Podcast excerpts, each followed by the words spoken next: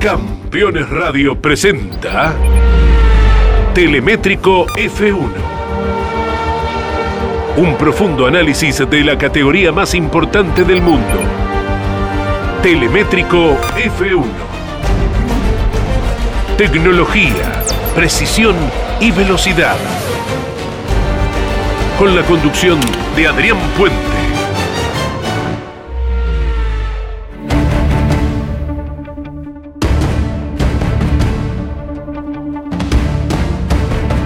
Hola, bienvenidos todos, ¿cómo les va? Un placer este reencuentro como todos los viernes a las 5 de la tarde y 9 de la noche, hora de la Argentina. Una referencia para la Fórmula 1 ya a través de Campeones Radio y a través de todas las plataformas disponibles para Campeones Radio y para arroba telemétrico F1. YouTube, Facebook, Twitter e Instagram. Con información toda la semana, información adicional los días de grandes premios y hoy es una jornada realmente muy especial porque venimos de los primeros ensayos de uno de los circuitos más lindos, según mi criterio, que tiene el calendario de la Fórmula 1. Este callejero mixto. ¿Y por qué lo llamo callejero mixto? Porque es un circuito que en algunos casos se parece bastante a Monte Carlo, pero que después se parece en algunos casos a los viejos circuitos de ciudades norteamericanas más rectangulares, más cuadrados, con eh, curvas de 90 grados que dan un rango de dificultad completamente diferente más allá de ser angosta o no la pista. Y en este contexto tenemos que decir que tenemos grandes noticias. Grandes noticias porque ha cambiado el color de la tendencia, por lo menos en esta jornada de viernes, con todo lo preliminar que sabemos son los viernes. La batalla no está ganada. Pero correr del centro de la escena a Mercedes-Benz me parece que es algo que a los fanáticos les va a caer realmente bien y especialmente a los latinoamericanos si tenemos en cuenta que en la segunda libre de la jornada tenemos un tiempo de referencia que es 1.42.115 que corresponde a Checo Pérez y es el más efectivo en lo que va hasta el momento del fin de semana. La primera lectura que hago de esto es que hay que tomarlo todo con mucha prudencia, pero también me parece que está clara la estrategia del equipo Red Bull de poner a Checo adelante los sábados. No fueron pocas las veces que hablamos, incluso a través de redes sociales lo hemos debatido por escrito, que Helmut Marco y Christian Horner habían sugerido y en algún caso presionado al piloto mexicano para mejorar su performance el sábado, para que después no estuviera exclusivamente abocado a mejorarla en la carrera del domingo.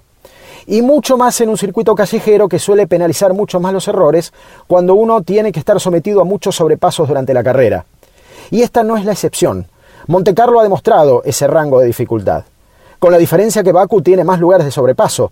Tiene una parte muy rápida, tiene una recta larguísima y ancha que puede ser realmente muy favorable a ganar posiciones en caso de que sea necesario para el piloto mexicano. Pero aquí está cortando camino. Ha logrado el mejor tiempo y no solo eso, se transforma en el principal sustento de las aspiraciones de su compañero de equipo Max Verstappen y esto, aunque prematuro, le genera una sonrisa indiscutible al equipo, al equipo Red Bull. Pero ¿por qué digo a cada rato que la batalla no está ganada? Porque es un circuito sumamente penalizante con las paredes, con los guarrail, con la pintura, con lo angosto que es el circuito en algunos casos, ¿no? Recordar la libre 1 y lo que fue el cajón de salida de la curva número 4. Hasta Yuki Tsunoda quedó atrapado y no podía salir ni con marcha atrás ni con marcha adelante y en un momento casi parecía desistir de seguir en el entrenamiento. Lo complicado que es la curva número 15. ¿Por qué? Porque es un lugar que todo el tiempo está en subida, que es relativamente angosto, que es muy veloz, es un pequeño giro eh, hacia, hacia la izquierda, pero donde además se va muy rápido. Y esa curva número 15 tiene una fuga que se la toma para no chocar o se la invoca con precisión.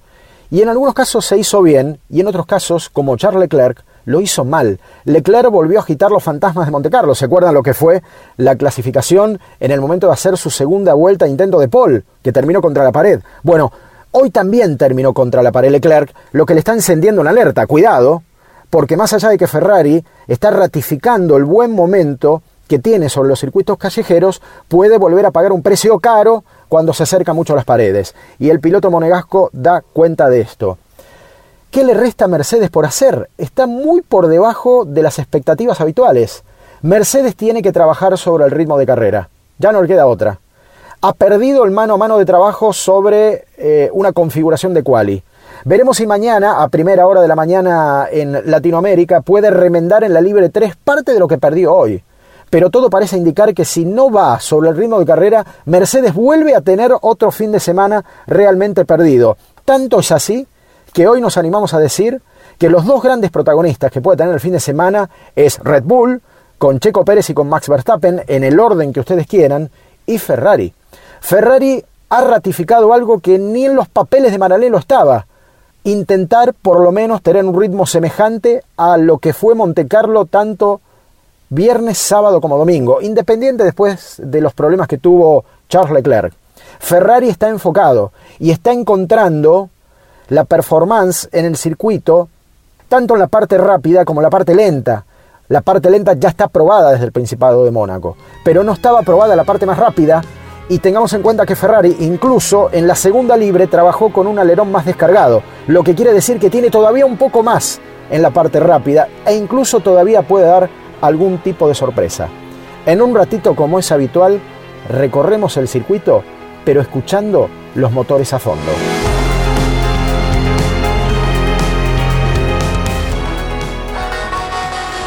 Tu pasión por el automovilismo no descansa en la semana. Estás escuchando Campeones Radio. Seguros para sembrar, seguros para cambiar. Silo Bolsa Seguro, una solución única en el mercado brindada por Río Uruguay Seguros, IOF y Prosegur. Monitorea a distancia el estado de sus granos con una cobertura que ampara los daños causados por incendio, rayo, explosión y pérdidas por robo, huracán o granizo. Llegó la solución para un campo más seguro. Para más información, llama al 0800 555 5787 o comunícate con tu productor asesor de seguros. 0360, Superintendencia de Seguros de la Nación cada lunes. No te pierdas Motor Informativo.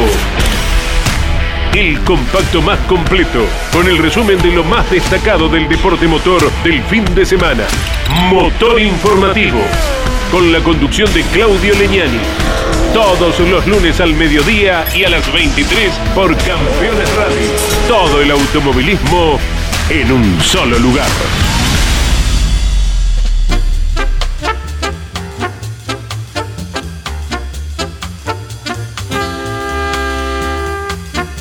Telemétrico F1, con la conducción de Adrián Puente.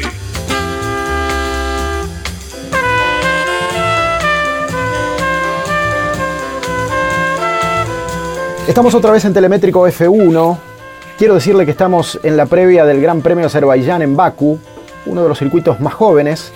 Otra vez estamos en un callejero, como en Mónaco, pero ustedes saben que este técnicamente es mucho más demandante. Es un extraño callejero porque está dividido entre la ciudad joven y la ciudad vieja. Y la ciudad joven da rectas muy largas, espacios muy anchos, lugares de sobrepaso. Y la parte vieja de la ciudad tal vez sea la más parecida a Monte Carlo, la más intrincada, la más angosta, la más riesgosa para jugar con, los límites, con las paredes, con los muros, con el castillo, ¿eh? que tanta personalidad le da a este circuito. Y todo esto hace al doble de longitud de Monte Carlo. Así que imagínense, teníamos, teníamos 3 kilómetros de Monte Carlo, acá tenemos poco más de 6 kilómetros, una vuelta que está casi en el minuto 44, es físicamente muy demandante y es un circuito que, como siempre decimos, ¿no? no solo hay que mirarlo, en telemétrico F1 además se lo escucha. Y lo que van a percibir en esta onboard de Valtteri Bottas del año 2019, cuando estaba en la primera colocación de la carrera, en principio es esa larga unión desde la curva 16 hasta la curva número 1, donde además se activa el DRS, son 2 kilómetros 2. Es el tramo más largo nunca antes concebido en la historia de los circuitos de la Fórmula 1 y que es parte de esta temporada también. Y es motor a tope. Y si se pudiera, y si solo rigiera aerodinámicamente ese lugar del circuito, deberíamos demandar un auto completamente descargado porque allí se alcanzan 350 km por hora en el speed trap, metros antes de la curva número 1. ¿Quieren que lo escuchemos juntos? navegar Valtteri Botas en este circuito es un verdadero placer. Ahí arranca la larga recta. Curva 16. Y escuchen, ¿eh? Motor a tope. Y va, y va, y es la recta principal. Pasa por adelante de la casa de gobierno. Y sigue. Y parece nunca terminar. Sigue más. Le pide más al motor. Recién ahí la curva número uno. Tremenda exigencia para el auto. Esto es un rectángulo perfecto. Todas curvas a mano izquierda en 90 grados. La curva número 2, otra recta que pasa por atrás de la casa de gobierno. Ahí se activa el DRS alternativo hasta la curva número 3. Giro otra vez a la izquierda. Escuchen cómo baja la velocidad. La otra propuesta, curva número 4, pero a mano derecha. Otra vez va a bajar la velocidad. Pequeña recta y chicana 5-6. Otra pequeña recta hasta la curva número 7 a mano derecha. Y esa es la puerta a la ciudad vieja. Escuchen cómo modula distinto ahora y ya les explico por qué. Baja la torre de la doncella. 8, 9, 10, curva número 11. ¿Por qué? Porque se angostó el circuito. Estamos hablando de una extensión máxima de 7.6 metros. Pasa solamente un auto. Y a partir de ese momento, otra clave. El circuito empieza a trepar después de la curva número 12. Y es una recta a mano izquierda donde sube 26 metros. 26 metros de alto. Hay puntos ciegos ahí arriba. Y máximas de 320 kilómetros por hora. Escuchen.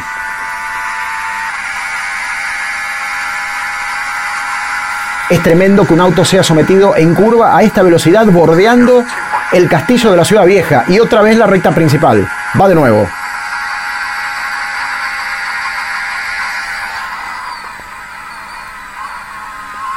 Recién ahí, nuevamente la curva número uno para Valtteri Bottas. La curva número uno que reconoce entre sus antecedentes más espectaculares el impacto que tuvieron en 2008 Max Verstappen y Daniel Ricciardo.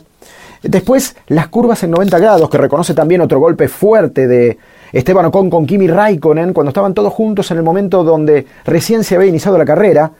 Es un lugar muy difícil para acomodarse y esto puede volver a pasar sin dudas este año.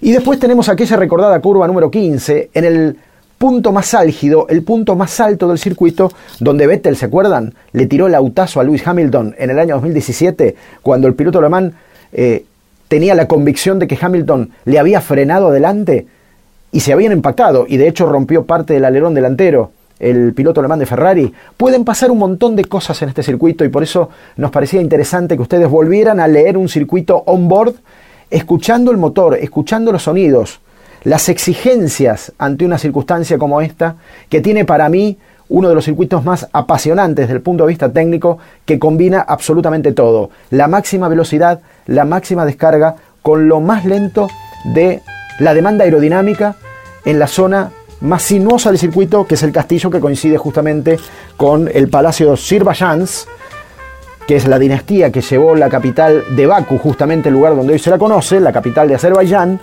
y la Torre de la Doncella con todas las dificultades que esto genera. El lugar más estrecho de todo el circuito. Ahora en un ratito vamos a hablar de Valtteri Bottas.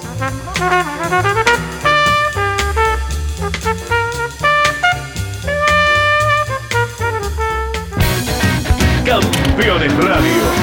Todo el automovilismo en un solo lugar. Campeones la revista semanal de automovilismo. Toda la actividad nacional e internacional con la información más completa y las mejores fotografías. Campeones, reservala en todos los kioscos del país.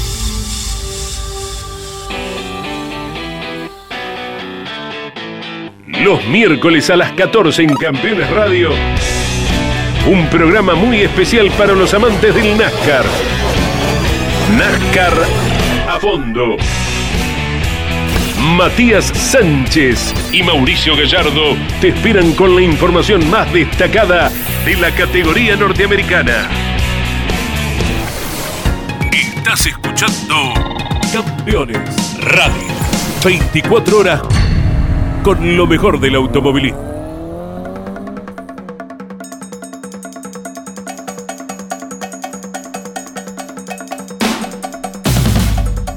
Telemétrico F1. Con la conducción de Adrián Puente.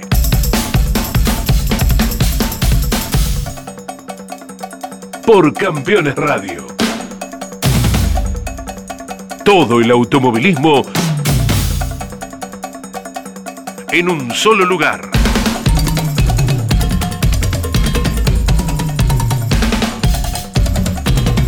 Ingresamos a la tercera parte de nuestro programa, analizando un poco lo que eh, dejaron los eh, test de Baku en Azerbaiyán, un país que hasta hace poco tiempo era muy lejano a la Fórmula 1 y a partir de 2016 pasó a ser una realidad que todos estamos esperando y que incluso lamentamos su ausencia el año pasado por eh, cuestiones sanitarias ya conocidas. e independientemente de lo que pasó hoy viernes, independientemente de que Botas pueda ir bien o mal en los testeos, y ustedes saben que es todo absolutamente relativo, sabemos que el piloto finlandés desde Mónaco para acá no pasó buenas dos semanas. Todavía está el lastre, esa rueda que tuvo que ir hasta la fábrica en Inglaterra para terminar de sacarla, significó una verdadera condena durante el Gran Premio del Principado que lo llevó a abandonar. En medio de todas las pretensiones de victoria que podía llegar a tener el piloto finlandés, aunque no estaba teniendo una buena carrera. Pero no solo por eso es difícil ser Valtteri Bottas. El padecimiento del finlandés en su vínculo con Mercedes comenzó en Yakir el año pasado. Qué carrera aquella, ¿no? La que ganara Checo Pérez, nada menos. La primera, ojalá haya muchas más para el piloto mexicano. Pero aquella puso en evidencia el valor de George Russell, que había tenido que reemplazar a Lewis Hamilton contagiado de COVID. Russell estuvo a punto de ganar y por esos caprichos estratégicos tuvo que conformarse con el noveno lugar, pero se quedó con la vuelta rápida. Valtteri Bottas corrió sin pena ni gloria, terminó octavo en aquella oportunidad. Nadie en su justo uso de la razón pudo evitar pensar que más temprano que tarde el británico hoy de Williams iba a ocupar la butaca de Valtteri Bottas en el equipo Mercedes e iba a terminar siendo compañero de equipo de Lewis Hamilton. Este año esto no se dio. Mercedes volvió a verticalizar a favor de eh, Lewis Hamilton, sabiendo de que Bottas era bueno e inofensivo y no iba a alterar los planes estratégicos del equipo Mercedes, cosa que creo que con efectividad se vuelve a repetir. Hamilton, independientemente de lo mal que le fue en Mónaco, vuelve a ser el gran candidato a quedarse con el, campeonato del mundo y su rival es Verstappen, no es Bottas la ecuación está funcionando, la verticalización en el equipo Mercedes está funcionando. Pero Russell dejó la vara alta. Está bien, es una sola carrera. Sería injusto hacer una comparación global respecto de todas las temporadas que Valtteri Bottas lleva en Mercedes, pero dejó la vara alta. Porque además le está yendo relativamente bien con un Williams que ustedes saben está para pelear solamente por el fondo y pescar en algunos casos algún punto entre los últimos lugares. El padecimiento de Valtteri Bottas continuó, prácticamente sin quererlo, en el tremendo impacto que tuvo con el propio Russell en Imola. ¿Recuerdan, no? Los dos quedaron fuera de carrera. Muchos especularon con las tensiones que generaba justamente las pretensiones que Russell tiene sobre la butaca de Bottas. A mi criterio, la culpa fue de George Russell en aquella maniobra en Emilia Romagna, en Italia, pero lamentablemente también la terminó padeciendo Valtteri y se fue de la carrera y no pudo aspirar este año a más que a un tercer lugar.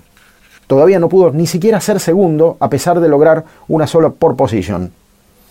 A ese padecimiento de Emilia Romagna se le suma la cuestión de la rueda, que tira por la borda su carrera de Monte Carlo, pero con tanta mala suerte que ustedes habrán seguido las alternativas de esa noticia, el auto se tuvo que ir a la fábrica en Inglaterra con la rueda delantera derecha puesta y recién ahí pudieron sacarla.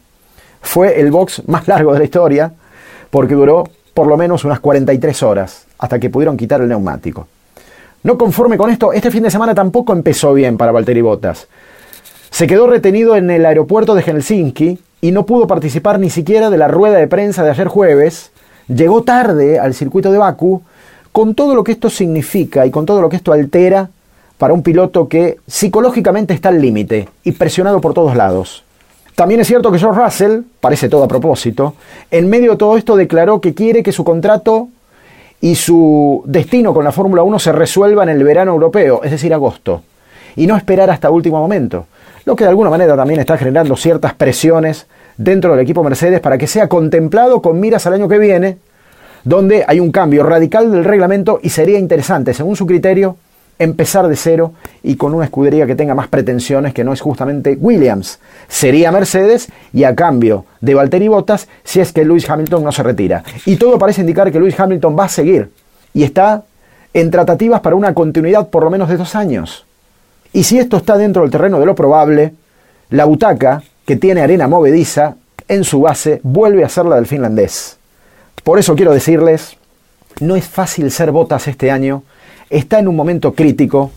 Si el piloto nórdico logra superar esta crisis interna que para él representa su convivencia con el equipo Mercedes, tal vez pueda aspirar otra vez y como mucho a un subcampeonato. En un rato les cuento las noticias de la semana. Campeones. Radio. 24 horas con lo mejor del automovilismo. Terrus, una nueva concepción de vida. Magnífico loteo sobre Ruta Nacional 14 en Concepción del Uruguay Entre Ríos. Financia y construye Río Uruguay Seguros. Para más información, www.terrus.com.ar. Cada lunes, la más popular y prestigiosa disciplina del deporte motor del mundo llega a Campeones Radio. Fórmula 1. Sueños, historias y leyendas. Los ídolos de ayer y hoy. Los lunes a las 17 y a las 22. Con la conducción de Lonchi Leñani. Fórmula 1 Pasión sin límites. Campeones Radio. 24 horas con lo mejor del automovilismo.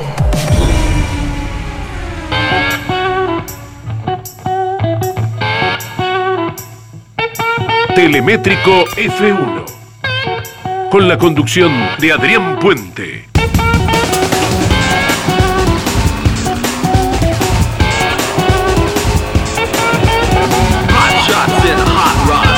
Ingresamos en la última parte de nuestro programa. Un placer, como siempre, encontrarnos todas las semanas, los viernes a las 5 de la tarde y 9 de la noche, hora argentina, a través de Campeones Radio. Y que tengan además la posibilidad de escucharnos después toda la semana con todas las plataformas disponibles e interactuar a través de las redes sociales, arroba telemétrico F1, ustedes lo encuentran en YouTube, lo encuentran en Facebook, lo encuentran en Twitter, lo encuentran en Instagram, en todas las redes sociales disponibles para hablar durante toda la semana de lo que más nos gusta. Pero en este cierre, como es habitual de todos los viernes, les propongo las cuatro noticias de la semana. Número 1. El caso Botas en Monte Carlo ya lo llamamos el Rueda Gate. Hace un rato hablábamos de lo difícil que es ser Valtteri Botas por estos tiempos pero mucho más difícil después de lo que trasciende.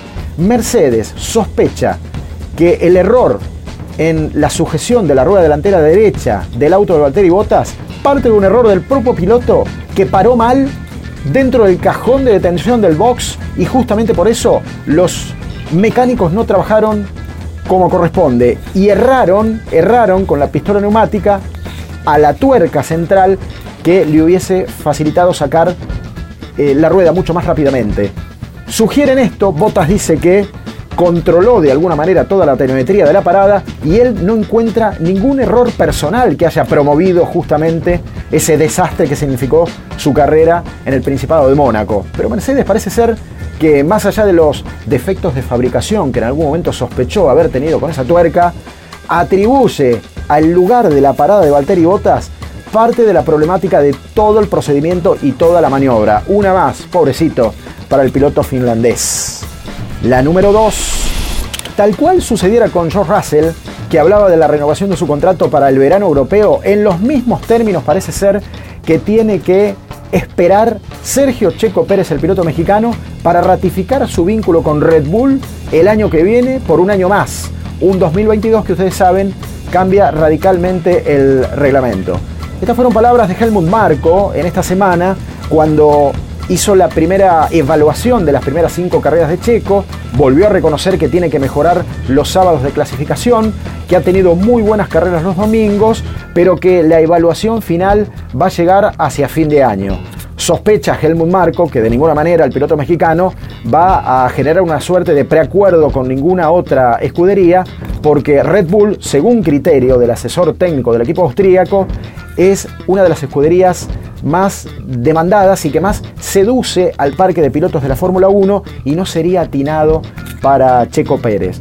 Por eso se supone que a partir del verano europeo, esto quiere decir agosto, donde la Fórmula 1 se toma un descanso, comenzarán las negociaciones para ver qué sucede con el piloto latinoamericano el año que viene, pero claro, sobre la base de más carreras disputadas y con la posibilidad de evaluarlo de otra manera. La noticia número 3 nos lleva a los Países Bajos, nos lleva a Holanda. El primer ministro de Holanda ha dado una noticia realmente espectacular para el mundo de la Fórmula 1. El 5 de septiembre, cuando se dispute esa carrera, tendremos la posibilidad de ver, como tantas otras veces antes de la pandemia, la marea naranja, esa que siga Max Verstappen, porque está previsto que se levante todo el confinamiento conocido hasta el momento en los Países Bajos y en Zandvoort puedan asistir al menos 105.000 personas a lo largo de todo el fin de semana. Eh, Rute, que es el primer ministro de los Países Bajos, lo que dijo que durante todo el mes de junio se van a ir levantando algunas restricciones, pero que prácticamente con seguridad en el mes de septiembre hasta el distanciamiento social ya será tema del pasado y esa marea naranja podrá estar en el circuito y vivar por Max Verstappen. Y la última, dentro del ecosistema Red Bull, Alfa Tauri, Yuki Tsunoda quedó en un lugar realmente incómodo. No cayeron bien las declaraciones que hizo Tsunoda o los improperios que ha tenido en las primeras cinco carreras del año a través de la radiocomunicación con su ingeniero de carreras.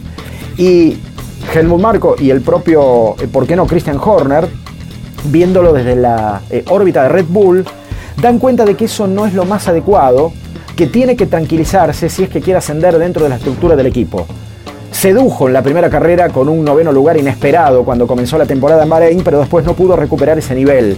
Dicen que se tiene que tranquilizar. Por eso, ahora, después de la carrera de Baku, se viene el exilio a Italia para darle algunos consejos desde el punto de vista psicológico y baje un poco la intensidad que tiene el piloto japonés en este año debut en la Fórmula 1. Con estas noticias, nosotros nos vamos. Nos reencontramos ya el viernes que viene, 5 de la tarde y 9 de la noche, hora de la Argentina, con datos más específicos de lo que deje Baku y los anticipos de cómo sigue el Campeonato del Mundo. Como siempre, los saluda Adrián Puente y ha sido un verdadero placer. Muchas gracias, síganos a través de Campeones Radio.